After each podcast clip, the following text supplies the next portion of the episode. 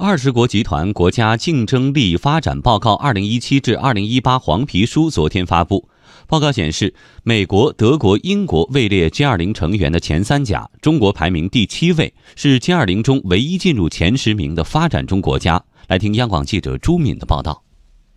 由中国社会科学文献出版社、中国科学技术交流中心、国际欧亚科学院、中国科学中心等单位联合主办的二零一八年二十国集团国家创新竞争力黄皮书发布会二十一号召开。这是自二零零九年开展 G 二零国家创新竞争力研究以来已出版的第六部黄皮书。显示，美国、德国、英国、法国、日本处于二零一六 G 二零国家创新竞争力第一方阵，韩国、中国、澳大利亚。加拿大、意大利排在第二方阵。中智科学技术评价研究中心理事长李敏荣介绍：从新兴国家来看呢，创新竞争力的得分相对比较低。二零一六年平均得分仅为二十五点一分，远低于发达国家。除中国之外，其他国家得分啊均低于三十分。各国的创新竞争力得分差异不大，十个新兴市场国家的创新竞争力排名都比较靠后。只有中国进入啊前十位。会上还发布了《世界创新竞争力发展报告（二零一一到二零一七）》黄皮书。结果显示，二零一五年，美国、德国、法国位列世界创新竞争力排名的前三甲，